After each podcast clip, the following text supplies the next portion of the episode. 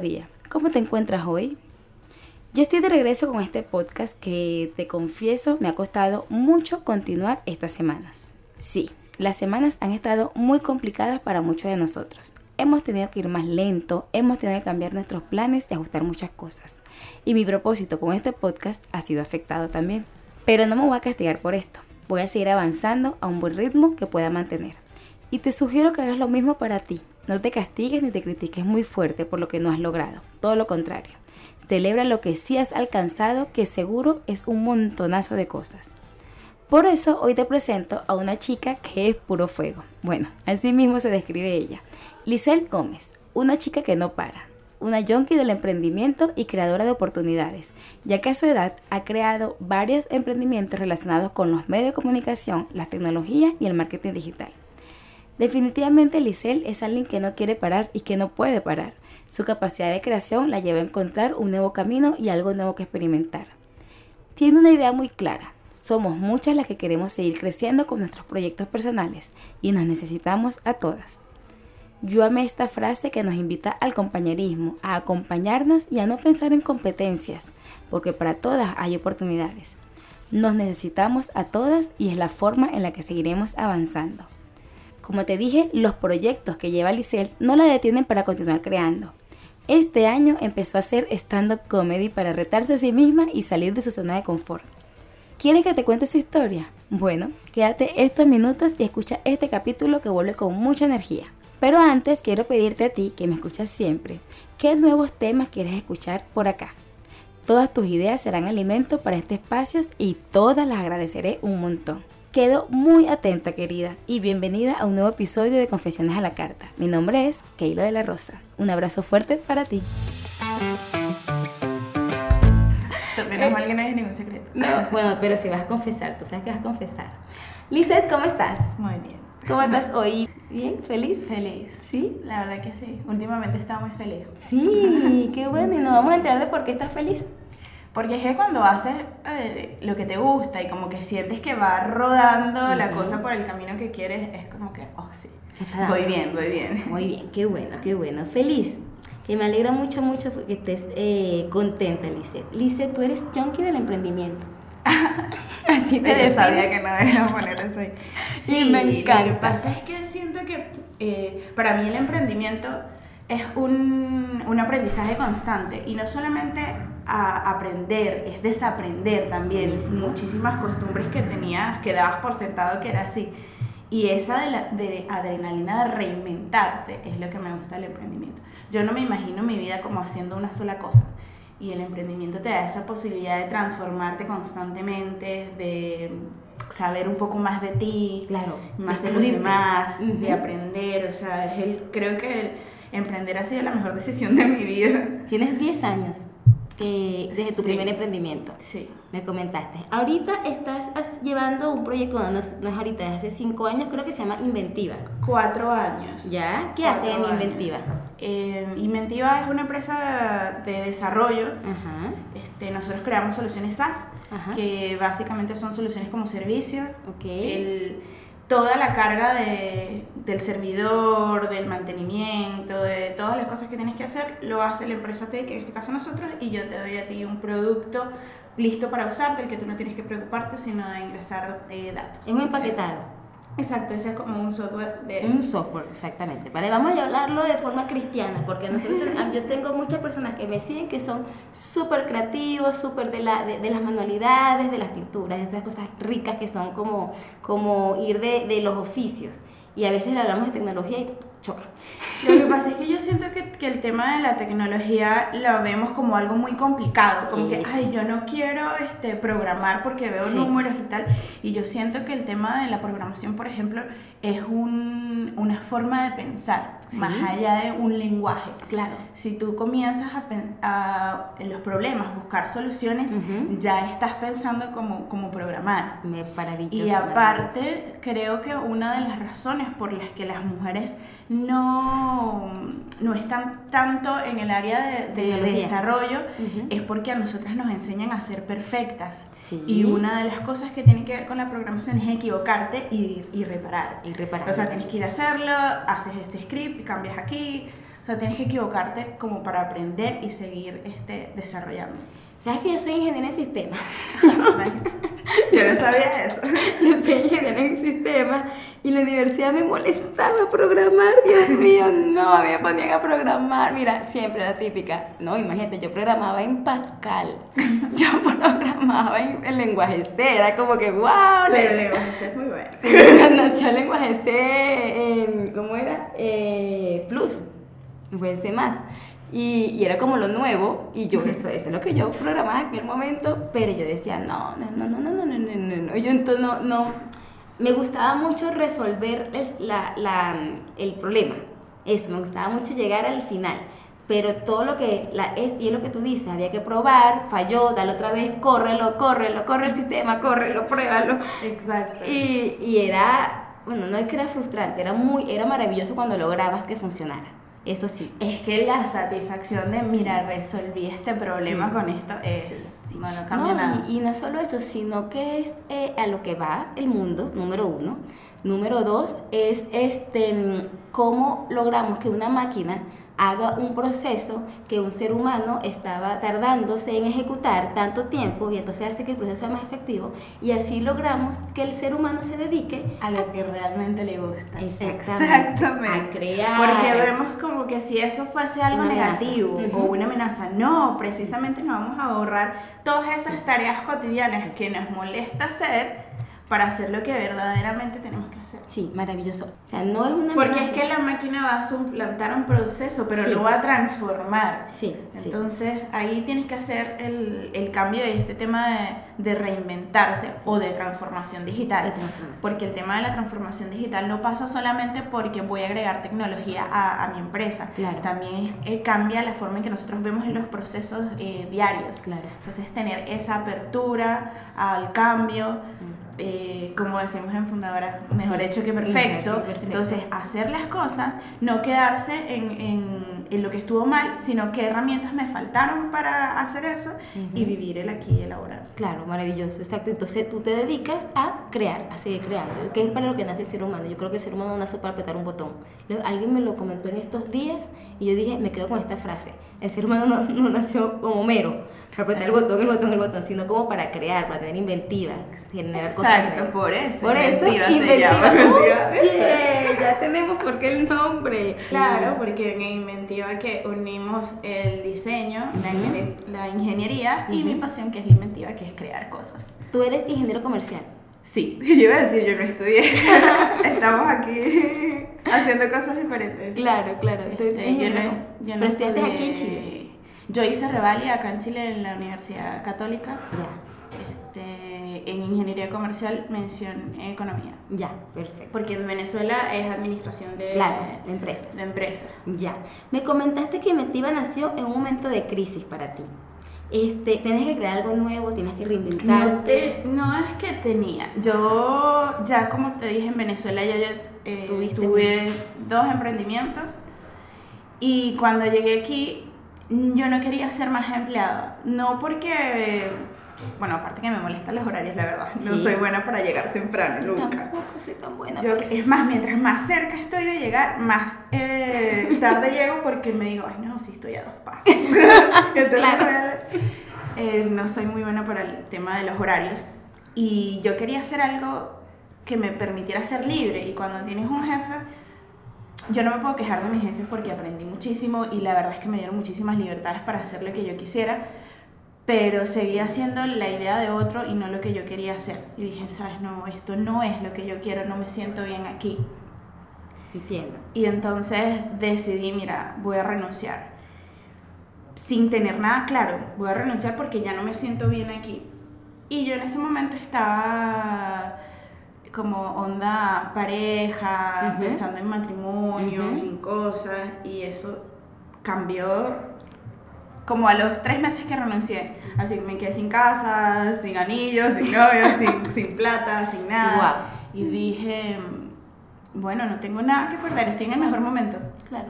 Eh, tengo menos 900 mil pesos y, y ¿qué, ajá, ¿qué más voy a perder? Claro. ¿Qué edad tenías cuando hiciste ese lanzamiento para ti? A ver, 28. Ya. Ya, jovencita, una niña. Sí, yo soy una niña. siempre somos unas niñas. Por dentro, por fuera no sé. Y este proceso de reinvención, ¿cómo, cómo te, te ayuda a ti definirte y tú decir, bueno, no tengo nada, tengo menos 900 mil pesos en la cuenta, no tengo casa, no tengo anillo, como dijiste, no tengo trabajo, necesito fijarme un objetivo, necesito algo porque tengo que reinventarme. Aquí tengo que renacer. ¿Qué, qué te ayuda a definir eso? Este... Aparte de todo ese, ese vorágine de cosas de cambio de vida, pero también tiene que ver algo como muchas personas pueden llegar y decir, bueno, estoy en esto y se hunden más, pero no fue tu caso. Es que igual cuando comencé, no es que yo, oh, Manuel, también tienes esta parte de dolor que tienes que, que manejarla. Entonces es como ver cuál es tu espectro general, no quedarte en las cosas que, que duelen, sino cómo irles trabajando. No pienses que vas a salir de, de, esto de una, ni pensaba que me iba a ser millonaria, pero sí tenía que hacer algo para comenzar a avanzar. Y en la empresa, el único trabajo que he tenido en Chile, eh, conocí a mí, al que es mi socio, y yo le digo, sabes que nosotros eh, tuvimos un proyecto en esta empresa que nunca lo hicimos, que el jefe dijo, sabes que esto no, no va no a ir va. para ningún lado. Uh -huh. ¿Por qué nosotros no hacemos esto por fuera? Si yo conozco a tal y tal persona. Y él me dijo, dale, ok. La verdad es que no hicimos nada con eso. Ahí está todavía. Hicimos una cosa totalmente diferente este, y bueno, de eso vivimos hasta el, el sol de hoy. ¿Por qué nació esto diferente? ¿Fue una necesidad? ¿Lo que consiguieron de esos contactos sí, que tenían? era como que, mira, este cliente necesita esto, y yo le dije, vamos a hacerlo. No teníamos, hacerlo. Sí, vamos a hacerlo, lo, lo monetizamos de esta forma y ahí se fue dando. Ya. De hecho, la empresa comenzó con una multa porque nosotros no teníamos plata ni para pagar patente. Y ahí fue que, que, que comenzamos a avanzar. Y yo soy de las personas, yo creo que esa es mi, mi, mi mayor fortaleza, Ajá. que me dicen, no, esto no se puede hacer. Y yo, como que no? Ven y te enseño cómo se hace. ¿Cómo me dijiste que ¿Cómo? no? Que no se puede hacer. Yo te digo cómo se hace. Y si no está inventada la forma, yo la creo. Claro. Pero de que lo voy a hacer, lo voy a hacer. Y entonces eso me ayuda, me ayudó muchísimo con el emprendimiento. Claro. Incluso con la cuenta del banco me dijeron, no, no puedes porque eres extranjero, no tienes visa definitiva. A mí en el momento de crisis Ajá. me rechazaron la visa. Entonces imagínate. imagínate, yo estaba así como que sin visa, sin casa, sin dinero. Y decía, ¿cómo voy a hacer? ¿Cómo voy a hacer? ¿Cómo se me devolverá a Venezuela? ¿No me devolverá a Venezuela? ¿Qué hago? Me dijeron eso muchas veces y yo dije, no, Claro. yo tomé esta decisión y tengo que llevarla hasta el final de su Claro, muy bien, muy bien. Eso es ser decidida. Me hablaste de que eres decidida. ¿Qué otras fortalezas crees tú que debe tener una persona para lograr o para sobrellevar esos, estos momentos de reinvención, estos momentos de crisis que dicen me tengo que reinventar? Como dije al principio, este, lo más importante es tener como una apertura al cambio, Ya. a que las cosas no siempre te van a salir como tú quieres. Ya. Ujú. Este, de hecho, las cosas te van a salir mejor de como tú quieres. Porque es como eh, uno tiene una idea general Ujú. de cómo deberían ser las cosas en la cabeza y tratar de controlar, controlar cada uno de los procesos porque yo siento que era muy controladora. Ok. Yo quería que todo saliera perfecto, que Claro. todo se diera de esta forma.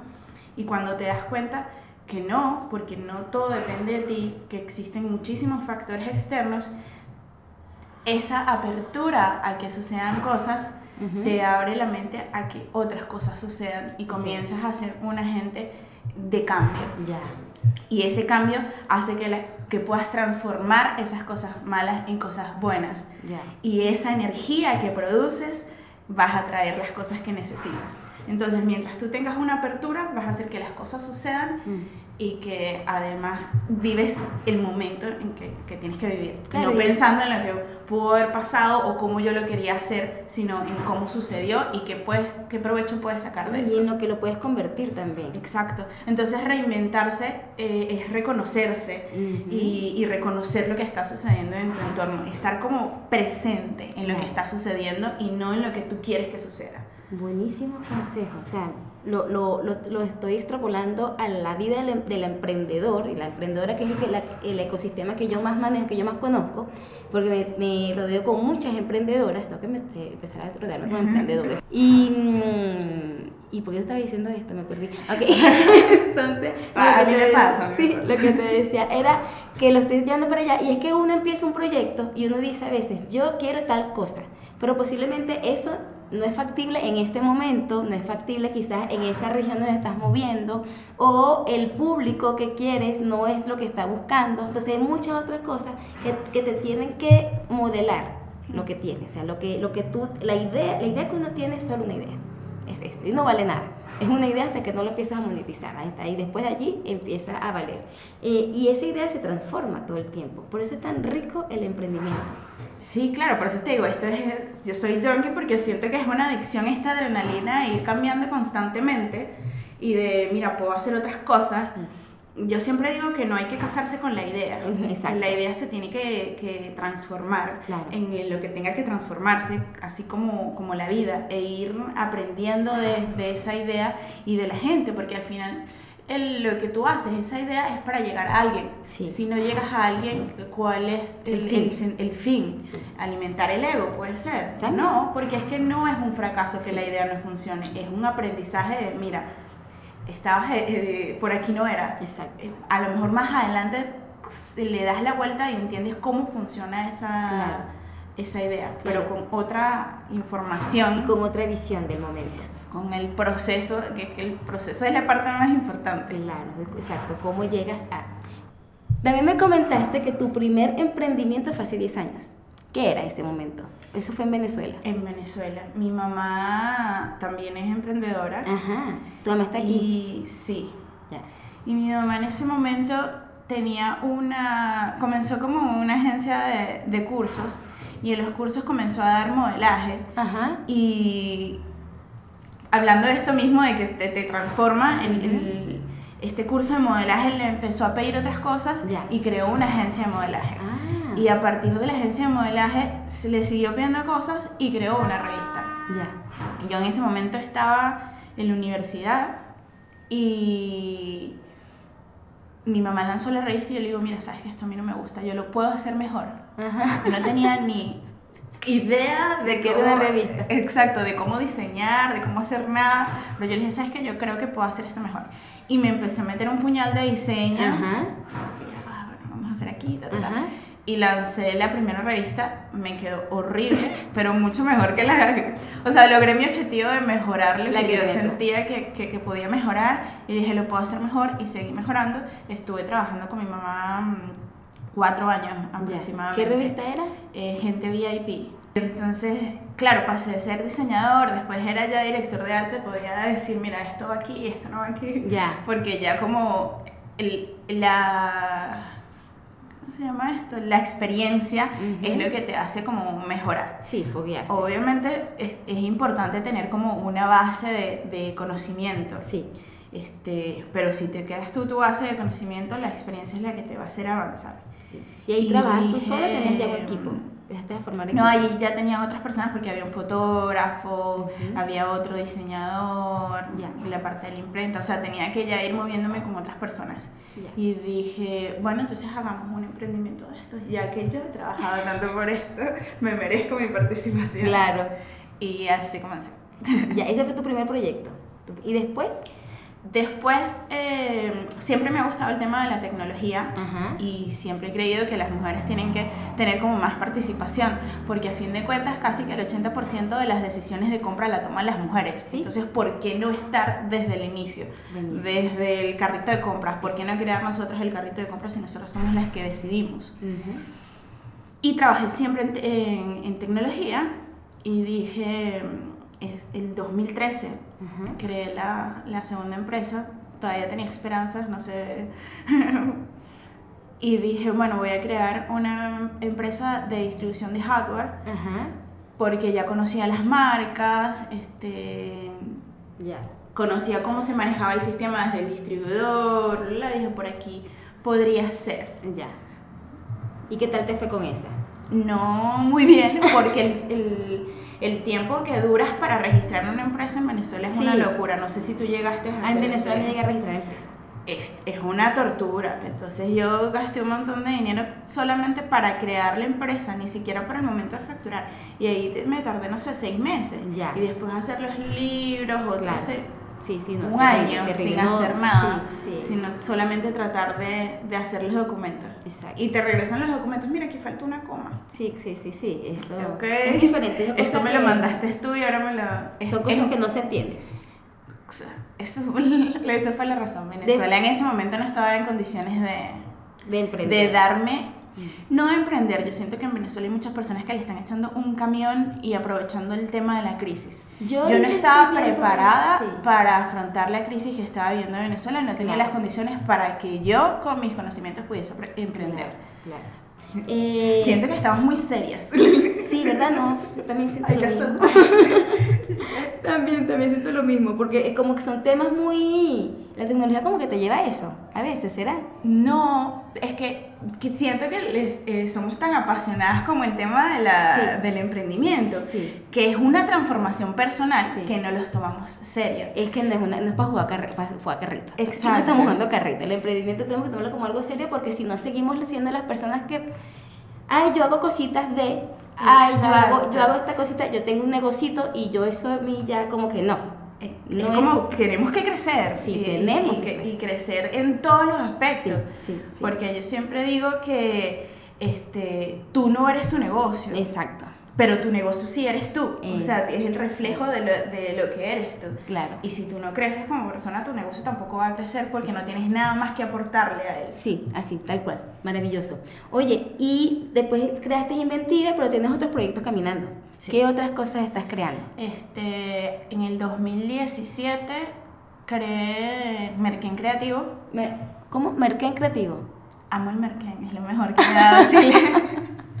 Entonces tenía que hacer algo con ese nombre. Ya. Incluso antes de crear Inventiva, mi primera opción fue Merquén. Ya. Porque yo necesitaba eso, crear cosas. Pero me estaba yendo como más a la parte de- del marketing, de Sí. diseño de estrategias, Ujú. Que igual me encanta, este, de eventos, de otro tipo de cosas con la que también estaba involucrada, porque yo he hecho de todo en esta vida. Ya. Desde teleoperador hasta extra de televisión. Imagínate. Entonces dije, ¿sabes qué? Esto, esto me gusta mucho y tengo que hacer algo con esto. Y entonces ahí básicamente lo que hacemos son estrategias de, de marketing, ya. desarrollo de estrategias. ¿Trabajas para qué? ¿Para B2C y B2B? Siempre B2B, me gusta más. El que- trabajar en empresas. Sí. ¿Ya te empresas de todo tamaño o tienes ya algún tu nicho Eh, tengo, trabajo más con mediana empresa. Ya.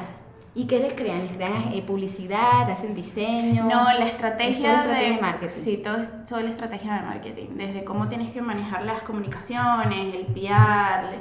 Yo te armo la estrategia y de cómo tienes que desarrollarla. También tenemos partners que hacen el Ujú. tema del desarrollo. Ujú. Yo como que te asesoro en cómo deberías trabajar, no sé, desde el branding Ujú. hasta el merchandising. Ya, perfecto. Buenísimo. A veces, según el cliente, porque es, es me pasa mucho que el cliente después quiere que uno le haga todo. Sí, Entonces, ah, entonces te empiezan a pedir cosas y tú, dependiendo del cliente, haces de secciones. claro. Entonces, también hacemos eventos siempre relacionados con tecnología. La mayoría de mis clientes son en el área de tecnología. Ya. Claro, porque me estamos- gusta. Entonces, es como Y también porque... mezclar todo. Sí, también porque tienes en- por inventiva, también les, les, les llegas a ellos por la parte de tecnología. Yo soy ambiciosa, entonces yo Sí. quiero tener todo. Maravilloso. La ambición es algo bueno cuando no, cuando no estamos tratando de irnos sobre los demás, pero la ambición es algo muy bueno. Este, y además, algo más, porque creo que tienes algo también para mujeres. Ah, sí. Ajá. Este, claro, como empecé esto en un proceso de- de crisis y sentí en, en muchos aspectos que la cuestión se me hizo un poco difícil, Ujú. dije, yo no me tengo que quedar con esta información, yo tengo que ayudar a otras, Perfecto. a que sea más fácil esta, esta ruta que, que eligen.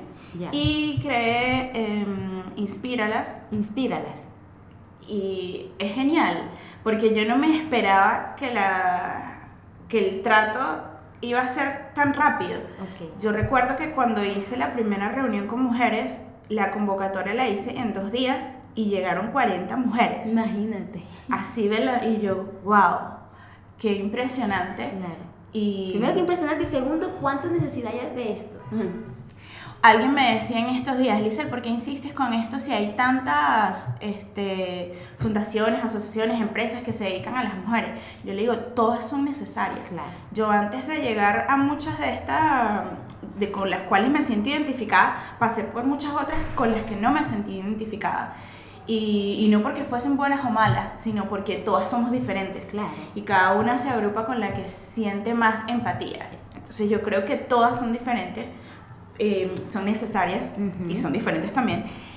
Eh, y además que el movimiento emprendedor de mujeres en Chile es grande, nos necesitamos a todas, que cada una por su parte agregue lo que tiene que agregar y que juntas podemos lograr un, un cambio. Exacto, perfecto, me encantó esa frase tuya. nos necesitamos a todas. Pero como si todo esto no fuera poco, y esta niña con 32 años, sí. con 32 años, que ha hecho de todo, hasta, hasta extra televisión, también hace stand-up comedy. Eso es muy gracioso, esa historia. ¿Cómo empezaste? Esa historia que quiero saber, ¿cómo empezaste con esto? Bueno, eso fue a las 10 de la mañana post cumpleaños. Ajá tenía unas copitas de más y mi yo borracho es un poco más sobrio que, imagínate. que mi yo normal. Y me dijo, entonces le estaba grabando un video a mis amigos que no habían ido a mi cumpleaños. Y mira, no sé qué. Y de repente me estoy viendo y me digo, ¿sabes qué? Tú tienes que hacer algo diferente. Algo que, que no hayas hecho nunca y con lo que te sientas incómoda porque estás demasiado en tu zona de confort. Tienes como que menearte un poco para que salgan nuevas ideas. Qué bien. Y sabes qué, yo te digo que vas a hacer estándar. No borres este video. Así te pusiste. Y eso me dije yo ese 13 de abril y el 22 de marzo del año siguiente estaba en una tarima haciendo stand Eso fue este año. Este año. ¿Y qué tal? ¿Cómo te sientes? genial. ¿Sí? Porque es lo mismo que me pasa con el emprendimiento, es que no sabes qué va a suceder. El público siempre es diferente. ¿Sí? Puedes que tengas un chiste graciosísimo o una rutina genial que te funcione con, con, unas personas y luego vas con otra y la gente se queda como que, ok, y esta niña era la graciosa. claro, todo depende del mood, del momento, quién es el público y cómo haces para conectar a esta gente cuando tú de repente dices, no, ya yo he practicado esta rutina tantas veces, está muy buena, la gente se ríe y llegas otra vez a la tarima con tu misma rutina y no consigues la misma reacción. Bueno, yo no puedo decir que hago stand-up comedy porque yo lo he hecho solamente tres veces. Pero ya lo estás haciendo. Y, y, no, y lo gracioso de esto es que uno siempre se ningunea. Ajá, yo dije, no, no soy tan buena. Y lo he hecho solamente tres veces y me han llamado tres locales diferentes a decirme, mira que yo te vi. yo, ¿dónde? Si yo me he montado solo tres veces. Claro. no, sí, yo te vi en Gran Refugio. Y yo, wow, este, la capacidad que uno tiene para conectar, aunque sea con una sola persona, cambia completamente este, la visión de lo que tú crees que estás haciendo. Otro mensaje poderosísimo que ojalá lo escuchen, la, la, la, capacidad y el poder que tiene de llegarle, así sea una persona. A veces cuando hablamos de nuestros seguidores en redes sociales, mm. ay, es que mi comunidad es chiquita, es que yo apenas tengo tanto, es que yo... No, el poder, ¿cuántas veces durante un día uno puede hablar con 100, 50, 60, 200, 300, 1000, 10 mil personas? Nunca. ¿Cuántas, en, en, tu stand-up comedy tú puedes tener un público de 20, 30, 50. ¿Cuántas veces tenemos la, la opción de nosotros poder hablarle, llegarle a esa cantidad de personas? Entonces, por eso es tan valioso poder darle, darle una buena comunicación, un buen contenido, tú con, tus, con tu rutina, una buena rutina a ese público.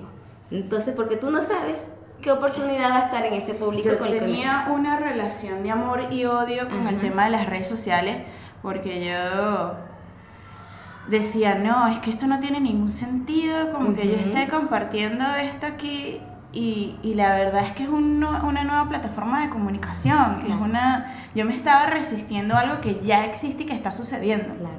Y empecé a escribir, amo escribir, y dije, ¿por qué no eh, eh, decir lo que pienso, que a lo mejor no te sirve de nada, pero que a alguna persona le llega? Y me ocurre a diario, a diario, que gente me dice, mira, ocurrió esto. Conecté. Una sola persona. Y eso para mí ya es genial. Claro. Porque estoy, ya hice algo. Estás moviendo. Ya, sí, estoy, estás moviendo algo y, y yo también necesité a esa sola persona cuando yo me sentía mal. Claro, claro. Entonces es como retribuir eso que yo recibí de otros. Buenísimo.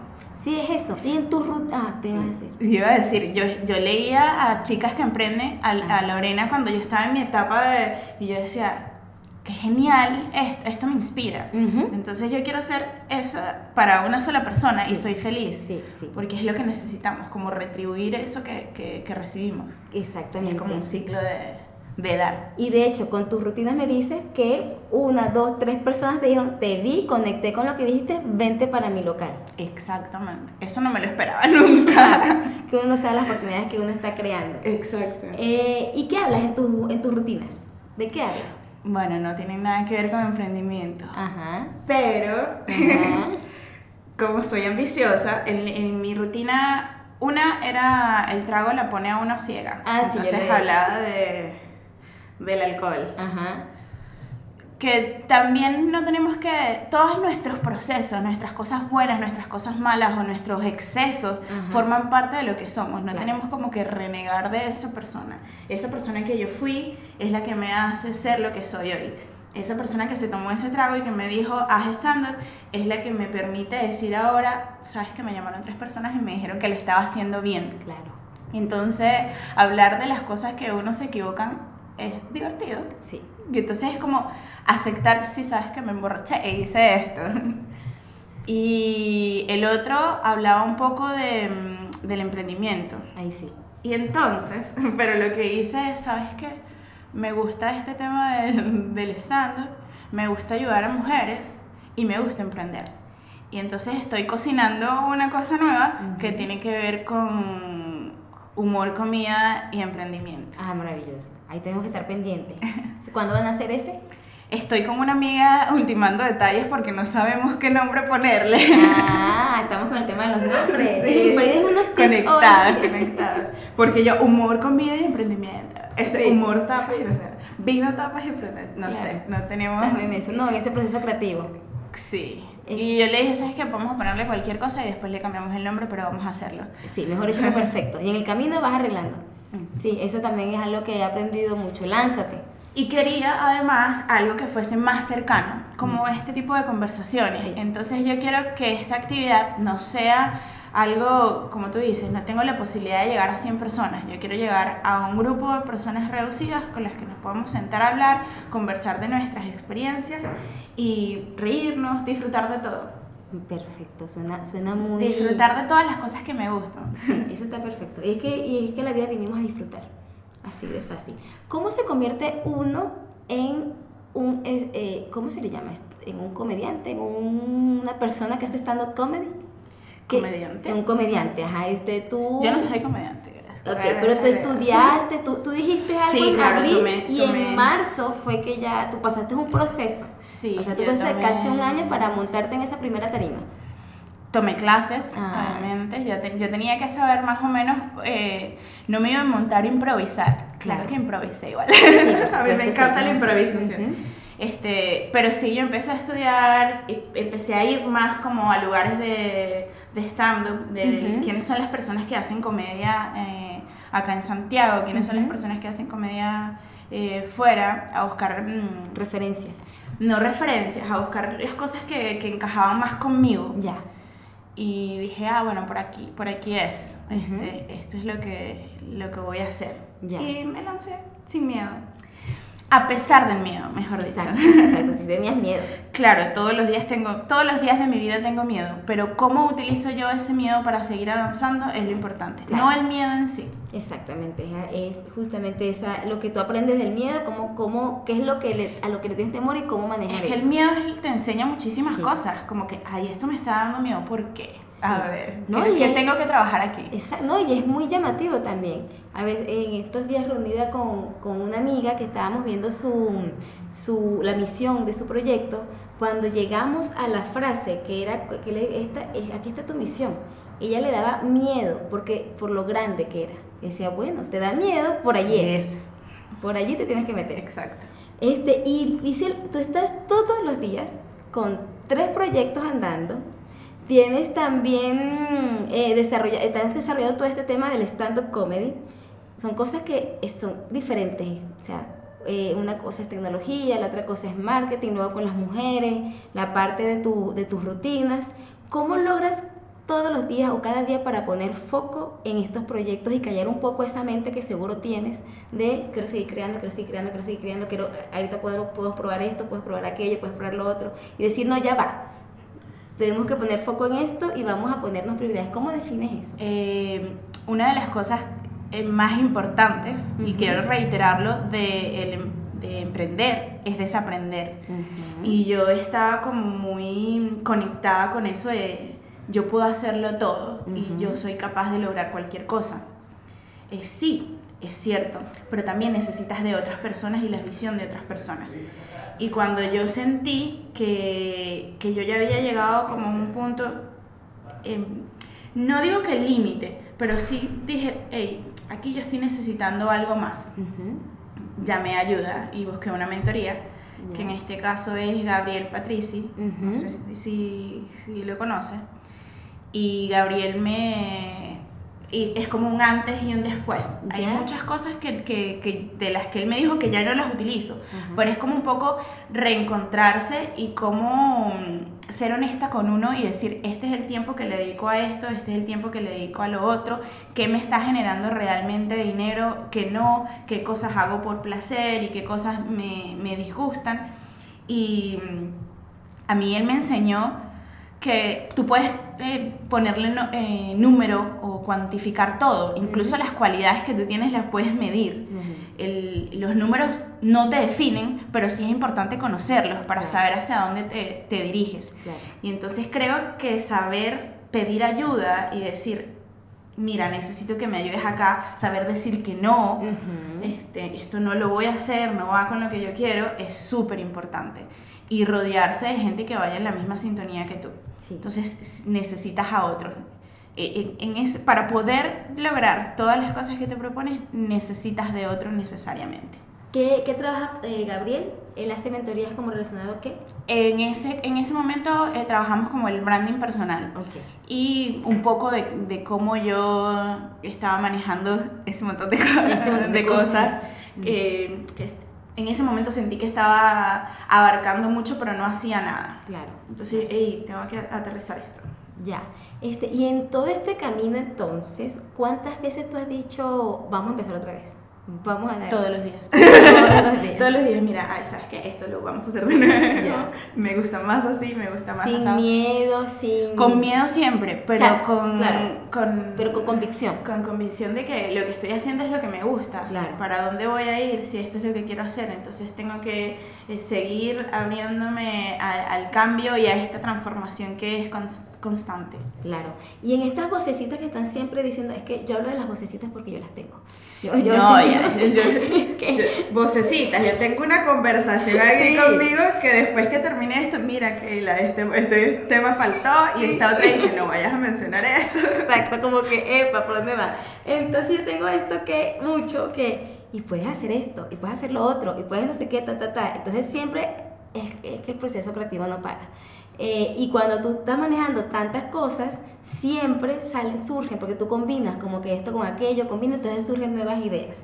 ¿Qué tienes nuevo por ello? ¿Tienes algo? Ese que te comentaba, que es unir eso, el tema de la tecnología, el tema de las mujeres, el tema de Merkel y crear esta nueva onda con risas de, de, lo que aprendí un poco del, del stand-up y, y mezclarlo en una noche donde tú te vas a sentir querida, con risas y hablando de lo que a ti te apasiona, que es tu emprendimiento. Sí, porque el emprendimiento en sí es un estilo de vida.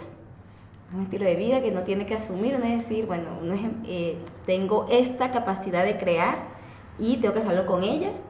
Y para eso tengo que ser una persona disciplinada, una persona, o sea, yo no sé si a ti te pasa, pero cuando tú comienzas a reunirte con mujeres emprendedoras y de todos los rubros y de todos los niveles, la energía que recibes es totalmente diferente. Y es como un cargador. Sí. es un cargador. Es, estamos cinco mujeres y nos estamos cargando de una vibra fabulosa y se te abre la mente. Mira, me dice. Sí, ¿qué pasa? Se te abre la mente como que, ay, esto que estaba pensando hace días va por aquí. Exactamente. ¿Cómo no lo vi? Porque necesitas a otros. Sí, yo. Necesitas yo, como tener la visión de otros. En eso Entonces yo no me quedo callada. Eso de que no, yo no voy a contar. No, yo hablo. Mira, esto es lo que yo quiero hacer. Esto, ¿qué te parece? ¿Cómo lo sientes? Yo soy de la misma idea. Eso de, de, no, es que no lo voy a contar porque me lo pueden robar. No. Y si lo roban, entonces lo van a hacer diferente igual. A la final no va a ser igual que tú. O sea, tú tienes, tú tienes nada más una idea. Esa idea, es, el proceso es distinto para cada uno.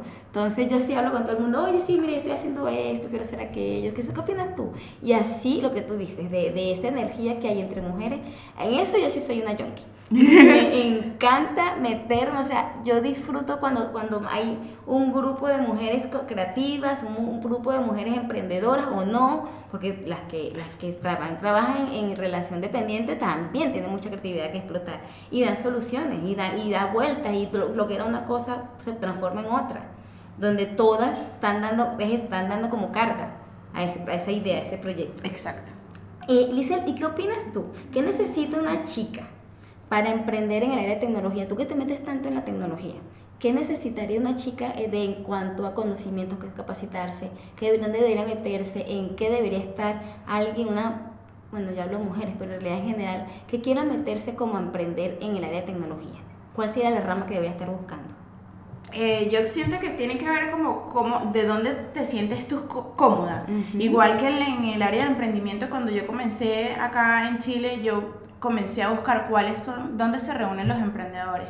Que si la SESH, que si buscar Corfo, que Cercotet, que aquí y allá, dónde se reúnen mujeres empresarias, fundadoras, mujeres emprendedoras, comunidad mujer, cómo empezar a buscar. Lo mismo ocurre en el área de tecnología. Ese es el ramo donde quiero yo estar. Entonces, Getting Text, Innovation, eh, Hack Girl, y empiezo Woman Who Code, y empiezo a buscar dónde se reúnen las mujeres que que laboratoria, que están en esa movida y ver con qué conecto, de, de, qué forma yo conecto. Y siento que el movimiento también ha crecido mucho de las mujeres en tech.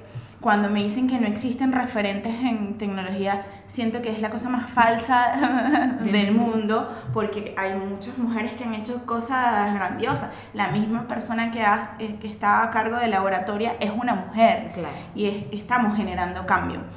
Y suponiendo que no existiera ninguna persona que, que fuese nuestro referente, nosotros tenemos que ser nuestro propio referente. Si lo que me llama es esto, yo tengo que decir, yo soy mi propio agente de cambio. Y cuando me convierto en agente de cambio, transmito esa energía a las personas que están a mi alrededor. Porque cuando es real lo que tú sientes, la gente lo, lo, capta. O sea, tu, tu, voz se hace más poderosa cuando realmente viene de lo que quieres hacer. Cuando la gente te ve decidida algo, te va a apoyar. Mm. Entonces, si tú quieres estar en tecnología, ve. Y ve como una mujer valiente que sabe que equivocarse es el camino. Claro, claro, y que, que en el camino vas a arreglarlo, vas a mejorarlo y te vas y cuando te evalúes un año, dos años, cinco años después vas a ver todo lo que avanzaste, no vas a ser ni la sombra de lo que fuiste al principio. Exactamente. Este, Lizeth, a ver, en una palabra, ¿cómo te definirías? Fuego. Ah, qué bien. Qué bien. ¿Y qué te inspira? Aparte, yo sé que, te, que toda la parte de que la mujer se meta más en, en, el, en el, mundo, de, que se llama, haya más mujeres tech. ¿Qué, más, qué otra cosa? ¿Qué, qué, hay, qué hay detrás de todo eso? A mí me, eh, no sé si me inspira o, o, o qué me mueve. Yo creo que yo leí un libro, Fausto. Ajá. es medio denso, ¿no? Pero una de las cosas que más me, con la que más conecté y con la que siento que es como parte de mí es esa necesidad de, de saber. Ya. Y entonces el, el aprender y, y, que otras personas y que aprendamos juntos y como de redescubrir y sentir que estás eh, creciendo en, en, la parte personal es una de las cosas que más me mueven. Eh, saber que estamos haciendo cambios. Eh, creo que te lo dije en algún momento, así fuego porque siento que nada me detiene y como que, y eso de nada te detiene igual incluye con el cambio, que puedes cambiar y entonces es una forma como de crecer y de transformarte y soltar energía, eso, eso es lo, lo, que me mueve, generar cambios. También te definirías como una persona de cambio, como un agente de cambio. O sea, creo que sí. ¿Estás en eso? Sí, estoy en, en, mi proceso de cambiarme a mí para cambiar el mundo. ¿Y qué quieres cambiar en el mundo? que seamos más solidarios, más, menos competitivos, más empáticos, este, más humanos finalmente. Que aceptemos que los errores no es un ataque personal, sino es el aprendizaje de la otra persona y que me viene a enseñar algo a mí. Y que la, no, hay, no hay mejor competencia que la colaboración, que cuando comencemos a colaborar las cosas cambian. Y cuando una persona te conoce, ¿qué quieres que se lleve de ti? Alegría. Ay, una sonrisa. Exacto. Qué rico. Este, y ahora, ya como para cerrar, que es lo que siempre cierro con esta frase, coméntame. Yo confieso que he pecado. Ah, ¿Quién no, verdad? Sí. Tú confiesas que has pecado. Muy bien. Sí. Y eso, así de simple. Bueno, Lizeth, muchísimas gracias. ¿Ya se terminó? No, esto no puede ser. Este, Yo quiero seguir ah, hablando. conversando. Es que sí, es que es muy rico, porque es que lo que yo buscaba con, la, con, con Confesiones a la Carta, lo que yo busco con Confesiones a la Carta es crear momentos de conversación. Es hablar, es conversar, conocer a la persona y que se genere esto. Que la persona como que ya, ya. Se acabó. Entonces, bueno, Lizeth, muchísimas gracias Espero que hayas disfrutado estar conmigo hoy estos minutos. ¿Quieres comentarle algo más a, a las personas que me escuchan, que nos escuchan? Este, bueno, yo tengo que escuchar esto de nuevo porque no recuerdo nada de lo que dije, pero yo creo que lo más importante es ser honesto con uno, eh, escucharse realmente lo que quieres hacer y no lo que las otras personas esperan de ti. Entonces cuando te comienzas a escuchar a, a ti, tu mundo cambia y eres feliz. ¿Y cómo te escuchas? Eso es porque Fíjate que volvimos, volvimos, a preguntar. No nos hemos ido, volvimos. Este, fíjate por qué, qué pasa. Hay personas que yo que tienen que dicen, yo sé mi propósito en la vida. Yo lo sé, lo tengo clarito. No es fácil, ni, ni lo tiene identificado todo el mundo. Este, yo iba a decir, uno está más claro de las cosas que no les gustan que las cosas que te gustan. Y para poder conocer las cosas que te gustan, tienes que probar muchas cosas. Entonces, es, es parte de, de, ir descubriendo, darte esa apertura de que, ¿sabes que voy a tomar clases de tango? Sí. Y digo, esto me gusta más de lo que pensé que me iba a gustar. O me gusta normal y listo, y ya lo pasé.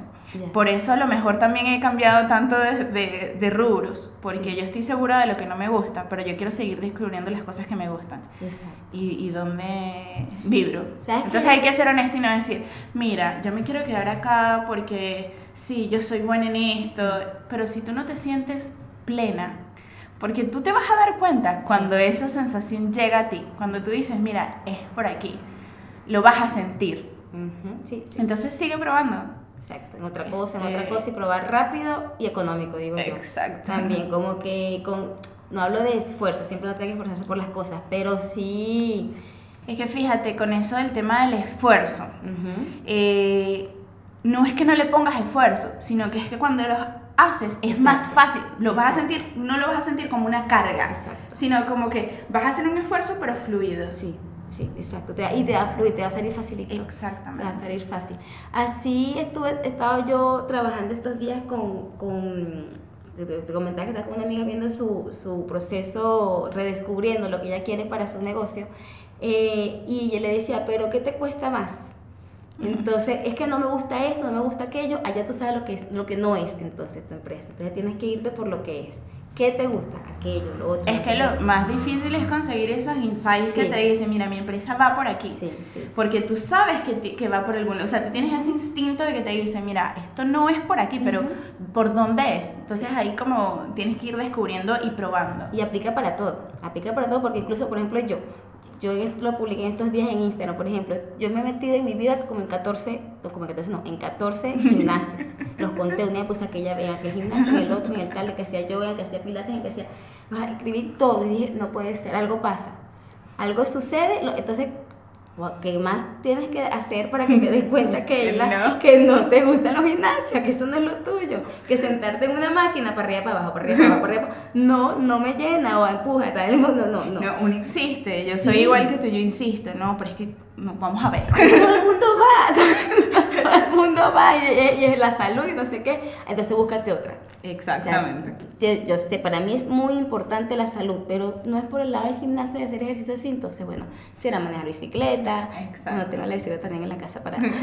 si mi esposo me escucha, pues la bicicleta tampoco la está usando. Claro, pero es como descubrir Sí. qué, qué es lo que te hace Sí, moverte. Sí, eso, ahí está. Es descubrir Mira. qué te hace moverte. Yo voy del yoga al boxeo, Mm. que son cosas totalmente diferentes. Ujú. Pero a mí el, el boxeo me mueve. Exacto. A mí ir al gimnasio no me mueve. Exacto, exactamente. exacto. ¿Qué, es lo que te mueve? Que dice- así como que no me importa que me tenga que levantar a las 6 de la mañana porque esto me gusta y no lo veo como una obligación, sino voy a ir a hacer algo que me guste. Exactamente. Sí, a mí me pasa cuando, cuando para, a mí me encanta bailar. Me gusta bailar. Ahorita estoy bailando flamenco y, y a veces estoy así como que, ay, no, estoy cansada porque son lunes en la tarde, miércoles, no, estoy cansada de todo el día, no voy. Pero digo, no, pero es que después cuando estás allá, Keila, acuérdate ¿Cómo te después cómo estás allá. Entonces, párate, muévete. Pero como eso te hace mover, Sí. porque si la cosa fuese el gimnasio, decides, no, No, no iré voy a ir. Exacto, después. voy mañana. y Porque lo- no le das. En cambio, mi esposo, por ejemplo, con el gimnasio, él, es, él ama su gimnasio. De hecho, cuando está un poquitico estresado, vete para el gimnasio. Ve a drenar, ve a Es moverte. que todo el mundo necesita su espacio para drenar. Todo el mundo necesita lo que, lo que lo haga fluir. Hay personas que es hacer la cerámica y eso lo hace fluir. Hay personas que están horas corriendo, eso lo hace fluir. O sea, todo el mundo necesita ese escape. ¿Cuál es tu escape, por cierto? El, el, el, yoga y el Boxeo. y el boxeo. No, sabes que mi escape es reunirme con gente a hablar de. Pero como círculos de sin juzgar. Ok. Ay, Vamos a hablar de cualquier cosa eh, inverosímil. eh, que no esté relacionada con nada y que te haga pensar fuera de los límites. Ya. Eso me gusta. Vamos a reunirnos a hablar de. De un, un out of the box. Sí, exacto. Me encanta. si es con vino, me mejor. encanta hacer. uh, el vino. el vino es mi escape. Yo amo el vino. Tengo como tres suscripciones de vino. ¿Sí? Sí. Este. La mejor es la chiquitita. Esto no es publicidad. Ajá. Pero es porque eh, no, me, no me tengo que tomar toda la botella y quedar borracha, Claro. sino que es como para mí sola, Ajá. dos copitas y, está, Y listo, Y y listo. Entonces sí, el vino. Me encanta el vino, como probar las diferentes cepas. Además que el proceso del vino me fascina, que es una, es una experiencia personal, porque los aromas que tú consigues son los aromas que Sí. te recuerdan, que te pueden recordar a la infancia, al chocolate que te comiste en cualquier lado. Cuando la gente dice, no, el olor a roble, si nunca has olido un roble, No no, sabes bien. Entonces es lo que te recuerda, Mm. lo que ese vino te recuerda. ¿Y estudiaste eso? Tiene, no, no, Sommelier. Sommelier, ajá. No, hice, he hecho varios cursos de...